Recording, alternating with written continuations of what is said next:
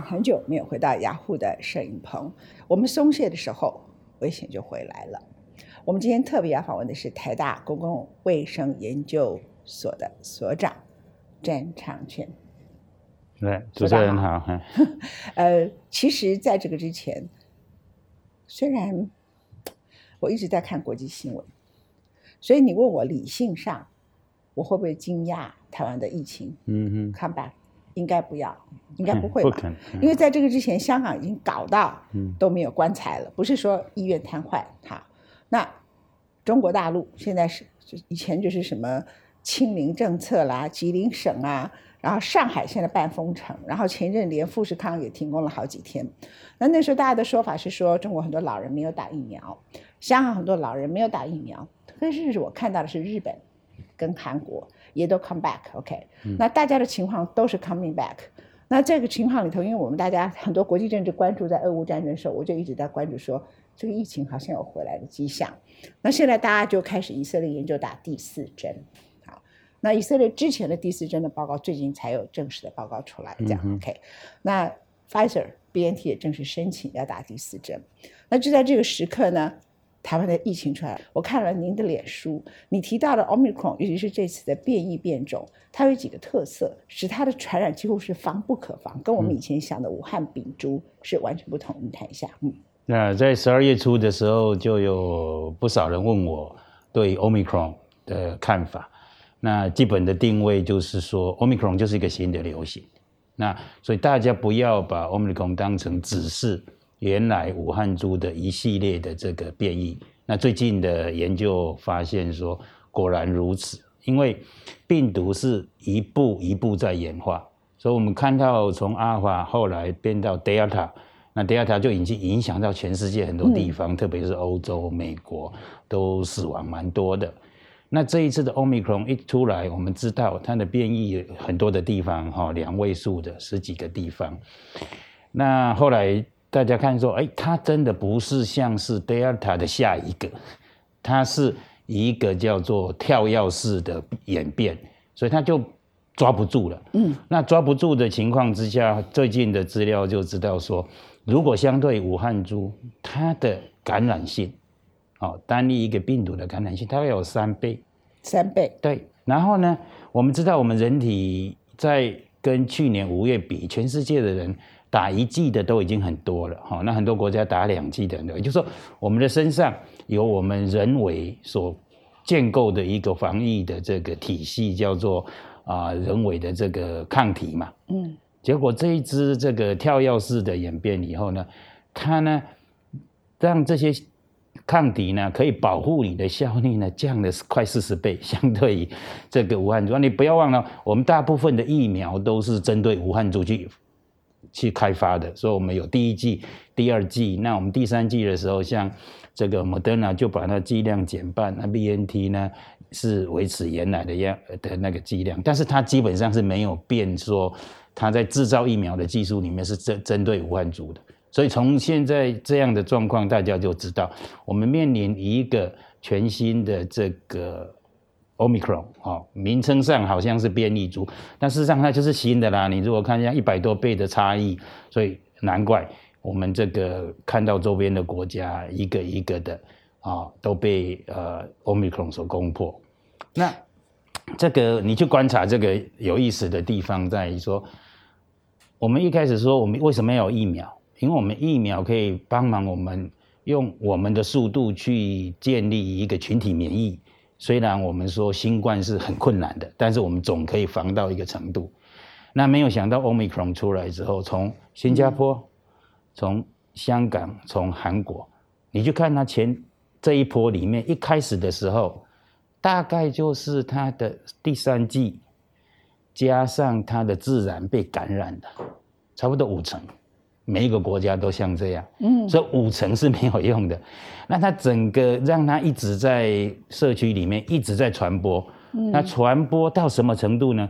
大概你打三剂的人加上感染的人，譬如说一两个月内，很多的国家它的感染的新感染的百分比呢，从原来的可能两三个百分比变成到十五、十六，哦，甚至到二十。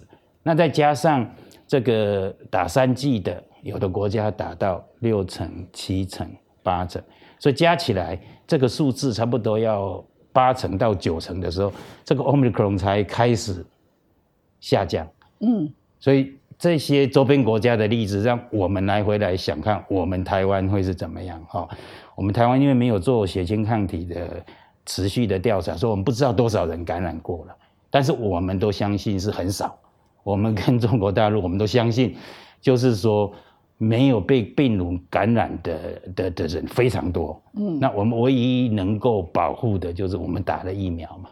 还有戴口罩。对，那打了疫苗，你看我们打三剂的，到今天为止是五成，啊，那有一些年龄层是比较低的，还是老年人。对，那你两剂的七十几 percent，一剂的八十几 percent，所以你就可以知道说，我们现在是不足的，所以现在是一个非常关键的。如果我们用，呃，周边这几个有 omicron 这个传播的国家去看它。我们现在所处的五十几 percent 的三 G 加自然感染，是不足以抵抗这个呃 Omicron 在社区里面的快速的传播。所以，我们看到香港例子的时候，其实当时虽然大家都放在俄乌的战争，哈，俄罗斯侵略乌克兰，可是我特别报道了香港。然后那个时候呢，很多报道里头都是说，香港的老百姓普遍不信任港府。嗯。但是我又看它的普遍其实并不普遍，它的普遍是发生在老年人，嗯，就是老年人的施打率有的只有五成，有的只有四成，就看年龄层，八十岁以上很低哈。那最后呢，导致他们变成感染源、死亡、医院崩溃的，也都是这个年龄层的人。那当然那个时候就有人说，因为他们很多人打的是科兴，嗯，可是事实上香港是有提供。Pfizer、BNT 让他们打的哈，复必泰。那所以就叫复必泰，对。可是我那时候就很快的就马上就看到韩国也回来，日本也回来。那韩国跟日本可不是打科兴是，他们也没有打 AZ 啊，甚至韩国有打 AZ，日本根本没有打，他就从头到尾就是我们讲的 BNT 跟 Moderna 嘛，对不对？那所以这个情况，日本我看也是老年人不信任。他不是不信任政府啊，就是我们因为对香港这个地方有太多的 political imagination，就政治的想象。可是你如果再看日本，日本也是老年人的施打率偏低。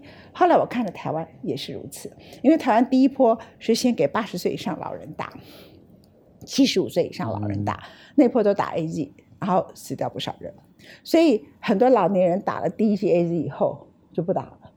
那现在大概就已经早就失效了，因为 A Z 被证明对 Omicron 是没有用的。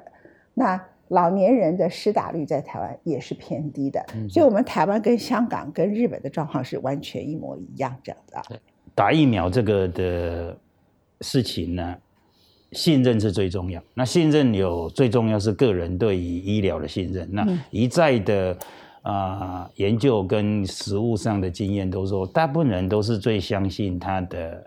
家庭医师或是最常去看的那个医师，哦，所以啊，如果那个体系没有这个维系的时候，特别在这两年的这个啊疫情之间呢，某些的就医行为都受到改变了，所以他需要打疫苗的老年人，他就可能没有办法得到一个可信任的这个来源呢，告诉他这个打的好处，所以我们就看到第一季就有人不打，有人打了第一季就不打第二季，打了第二季以后。很多也不打第三剂，这个都需要靠重建一个信任才可以。那这个的重要性，对我们老年人刚刚提到是最重要，因为他们都是在各个社会里面最早打的。那我们这一次知道第三剂为什么要在半年左右要打，就是说第二剂就开始发现它有这个抗体。这个慢慢这个下降的这个趋势，到四五六个月差不多是很关键。最近的第四季也是这样，就是说差不多五六个月以后，我们这个疫苗在人的身体上的抗体呢，它下降已经到一个关键的程度，就是说它本来就是保护我们重症跟这个死亡的这个一个疫苗，可是它有一部分也是保护了这个。我们不会受到感染。那我们常常听到的破出，就是说，如果到五六个月的时候，它就会破出。所以这几个国家会这样爆发，就是当它打比较久嘛，哈，然后那个免疫的这个效力就在下降，然后 Omicron 的传染性又强啊，它本来即使你有免疫，它也会逃脱，所以这个综合的因素在每一个地方都难以这个呃避免了哈这个事情这样。那在香港当然那也是一部分因素，就是说政治的解释说。呃，对政府的不信任，是因为政府出来讲，告诉他打打疫苗都已经到一个极限了，现在一定要走向说专业的人士出来好好讲清楚。医生嘛，对，对，香港其实不太有私人医生。是，那香港刚好就是比较啊，一般的人不是，大部分都是到公立的医院。对，哦，那私人医院都是比较有钱的啦。那现在在在这个地地区呢，它它造成一个这样的情形，那。Omicron 超一天半，它就会一直传了。一天半，对我我常常就一开始就知道说，他你如果不什么都不做，他可能就一天半就一直是。那我们打我们戴口罩啦，我们有社交距离啦，我们打疫苗都是在延缓它传播的速度嘛。嗯，好，那因为它这么快，那又有这个呃免疫逃脱的问题，所以我们怎么办呢？我们大部分的国家都是这么做，就是一旦有指标的个案的时候，它就会非常广泛的把那个社区的或是它的呃网络、工作上的网络、娱乐上的网络啊，还有家庭或是文化聚会上的网络的人都叫出来筛检啊，而且要很快的得到答案，因为。你不能筛了以后一个礼拜再给他讲，一定没用的。很快的答案。对，所以你要广泛的筛检，频繁的快筛检，然后筛检的的结果要越快越好，不要超过一天嘛。他是一天半，所以一天要再告诉他才才能应应啊。嗯。好，那这个就是所谓在 omicron 之下的一个筛检。那集权国家，他可以说我整个城市来筛检，那个叫做我们定义的。这个硬性的普筛嘛，大部分民主国家都用鼓励，但是因为他们两年来做的蛮习惯的，只要这样啊，大家就会去筛检。所以你看新加坡，它整个整个公寓叫大家出来筛检，大家会出来筛检，那个覆盖率是不到百分之百，但是非常高哈。那韩国更是了，它一一波一波，他们就是这样筛检。它的民族性。对，那我们台湾这个。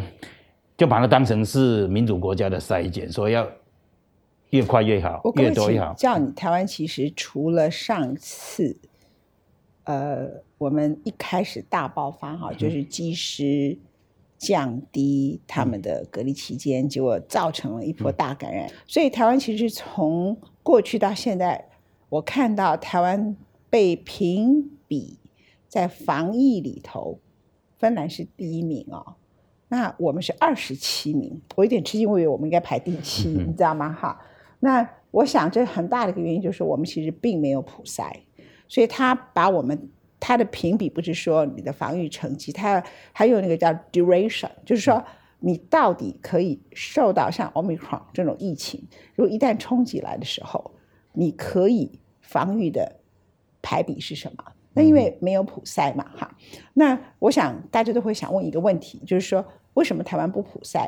然后现在是从基隆开始普筛，为什么又跑出一个名称叫类普筛？像我现在跟你访问叫类访问嘛，就说哎，这些的冲上，就是说他是要降低民众的恐惧吗？就普筛就普筛嘛，他就在基隆那里普筛，然后很快的把基隆可能他认为最危险的感染区赶快普筛完毕。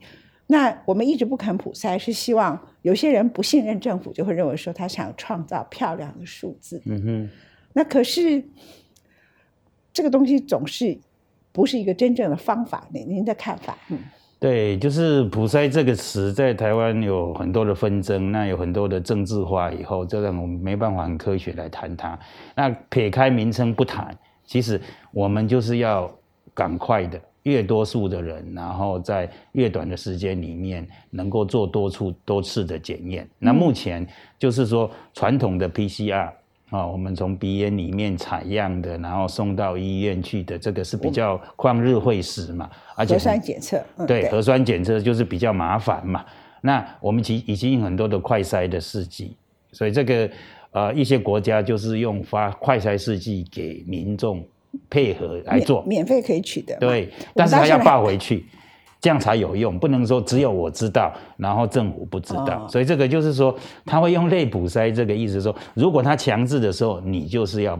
报回报报回来，那你就连续一个礼拜筛检三次，然后如果一旦呢三次都是阴性，大概就是阴性。那如果三次以后有阴有阳，你最好就跑去做核酸检测。然后你去做核酸检测的时候呢，你不要害怕，你可以自主管理，然后政府可以提供你什么样的帮助。那自主管理里头，如果你的家庭做不到的时候，政府可以把你安置在什么地方？我觉得我们应该要有一套机制。但我现在想请张学院长告诉我们大家是说，如果。撇开政府不谈，告诉我们的观众哈，他至少要看我们的节目是有用的。奥密克戎呢，你如果不小心接触到，你其实是不会发现。像比如说，我看到有一个确诊案例，呃，他三月二十五号在南港展览馆噼噼啪啪，好南港区好几个地方都去，然后呢，这三月二十七号呢，就是到竹子湖好几个地方都去，那。三月二十七号的时候是礼拜天，你可以想象那个人有多少。他在某一个餐厅里头待了一个钟头，所以那个餐厅呢就被消毒，然后勒令歇业十天。哈，那其他地方他可能待一两分钟，可是他在那里走动啊。那它的特殊性，omicron 特殊性，我们叫气溶胶，也就是说它可能在空气里头传染，而且传染的时间会长达三十分钟。嗯，左右对不对？停留在空气里头三十分钟。可是我又看到一个报道说，实际上通风对于 omicron 没什么太多的帮助哈。那另外呢，就是口罩，我们大多数人呢都戴外科式的口罩。那他们提到说，omicron 其实要戴 N95，嗯哼，医疗用的口罩才有用。你说 omicron 在一一天半，就是一天半以后就会发作吧？对不对？哈，很，很快，很快传给别人或是。那自己得病呢？感觉有病病症的话，也是差不多一天半嘛，对不对？三天之间。所以他在三四天之内赶快测，然后他一旦有了阳性确诊，他就赶快阳性的话，他就应该赶快跑去医院做 PCR。所以你可不可以对着我们的电视机前面的观众朋友就说，如果他现在要确保他自己，还有几个知识：第一个，一天半你可能就会发病，你也会传染给别人；第二个，你的快筛到底要到什么样的速度？然后呢，你才去做 PCR。然后如果确诊之后该怎么办？呃，这要靠国家很清楚的政策嘛，哈。那最终极的政策就是说，看到今年从四月开始，几乎我们亚洲的周边的国家的目标都是一个程度的与病毒共存，也就是说，你的社会里面必须允许有一些感染。几乎每天有一些感染，嗯，这个心态如果有建立之后，才能说我们开放边境跟别人一样互相的来往。如果那个目标是政府的目标，我们才能去定说民众怎么配合。如果我们还是要定这个所谓清零，一定不能有一个个案的时候，那我们的做法就会不一样。那我今天要讲的就是说，呃，我们必须开始想说。我们要让这一个病毒呢，有一种地方流行的一个可能性，也就是说，你几乎每天都会有一些个案，那这个机会就很多人都会有机会得到。那我们看看，从韩国、日本、香港到新加坡，都正在经历这个。现在的上海其实也正在经历这样的一个事情。好，有了这样之后，最理想的方式就是啊，有感染的时候，它呢。如果是重症，就马上有可以这个治疗。那这个就是说，我们要让我们的医院保留可以治疗新冠病人的这个足够的医疗量呢。那一些国家就是说我所有治疗重症的总量的一半用来治疗新冠，另外一半还是有其他的病要照顾。好，所以国家要先定好，说我要不要这样，就盘点我们的加护病房，我们所有这些重症的病房，然后他的医疗的人员、医生、护士跟里面的助手，这个人力都够。那这个就是每天重点是在模拟，这个监控这样的一个数字。所以新加坡为了让他们走向这个。后疫情时代的新常态，病与病毒共它就是以病毒共血氧计。它对啊，你要这样，不然你只是待在家里，这样你会紧张嘛？你血氧都没有下降，就是自己对了，不更不用讲说这个温度计啦，自己去去去去量。所以我们要有这些配套啊。如果没有，请问这些人要放在哪个地方是有这样在监控他们的健康的，这样我们就不会说恐慌嘛。我们现在就是要说啊，欧米克对于打完疫苗的人，其实他的得到重症跟死亡的机会是低的很多，但是对没有打的人，他还是有这个。重症的这个几率，所以大家就会恐慌。那特别是它的传染性这么高的时候，很多人听到亲友什么哪个地方在有一些 case case 的时候，他就会恐慌嘛。所以，我们台湾现在其实疫情相对全世界像模范生，很大的原因是，其实大家都戴口罩，对不对？因为现在听起来，我们后端的准备几乎都没有嘛。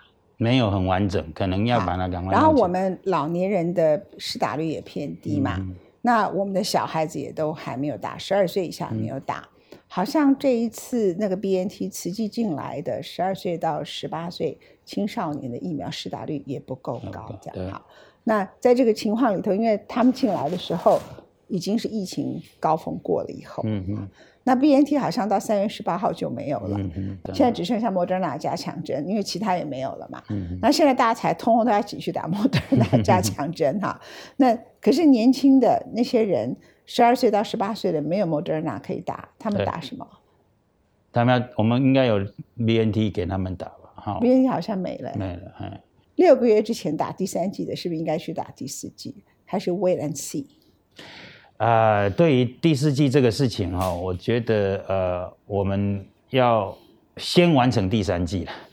台湾这个我们打疫苗是保护自己也保护别人。那台湾现在最有效的方式就是很快的时间，让一群我们所有的人能够打三剂的都打完。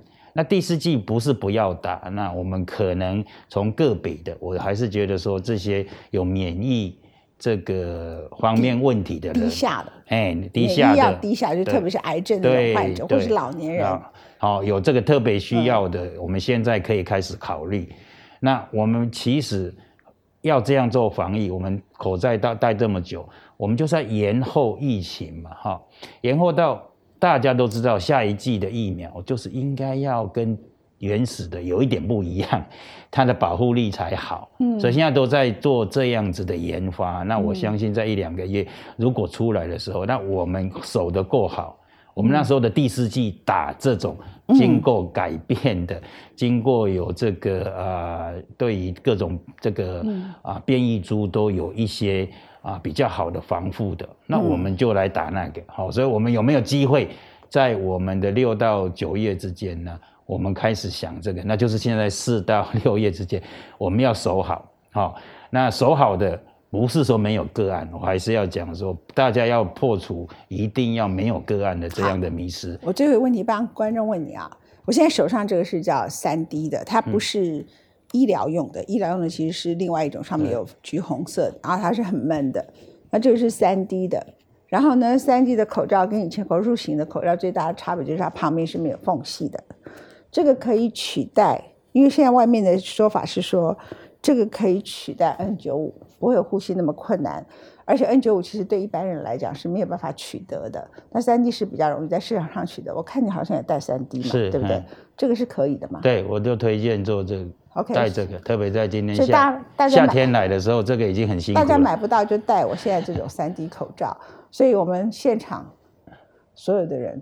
只有一个及格，全部都不及格，回去赶快换，你就知道说，其实关于戴这个 Omicron 里头防止的时候戴什么口罩，其实这个宣传是不够的，全部都要换成三 D 口罩，对不对？好，谢谢张院长，谢谢。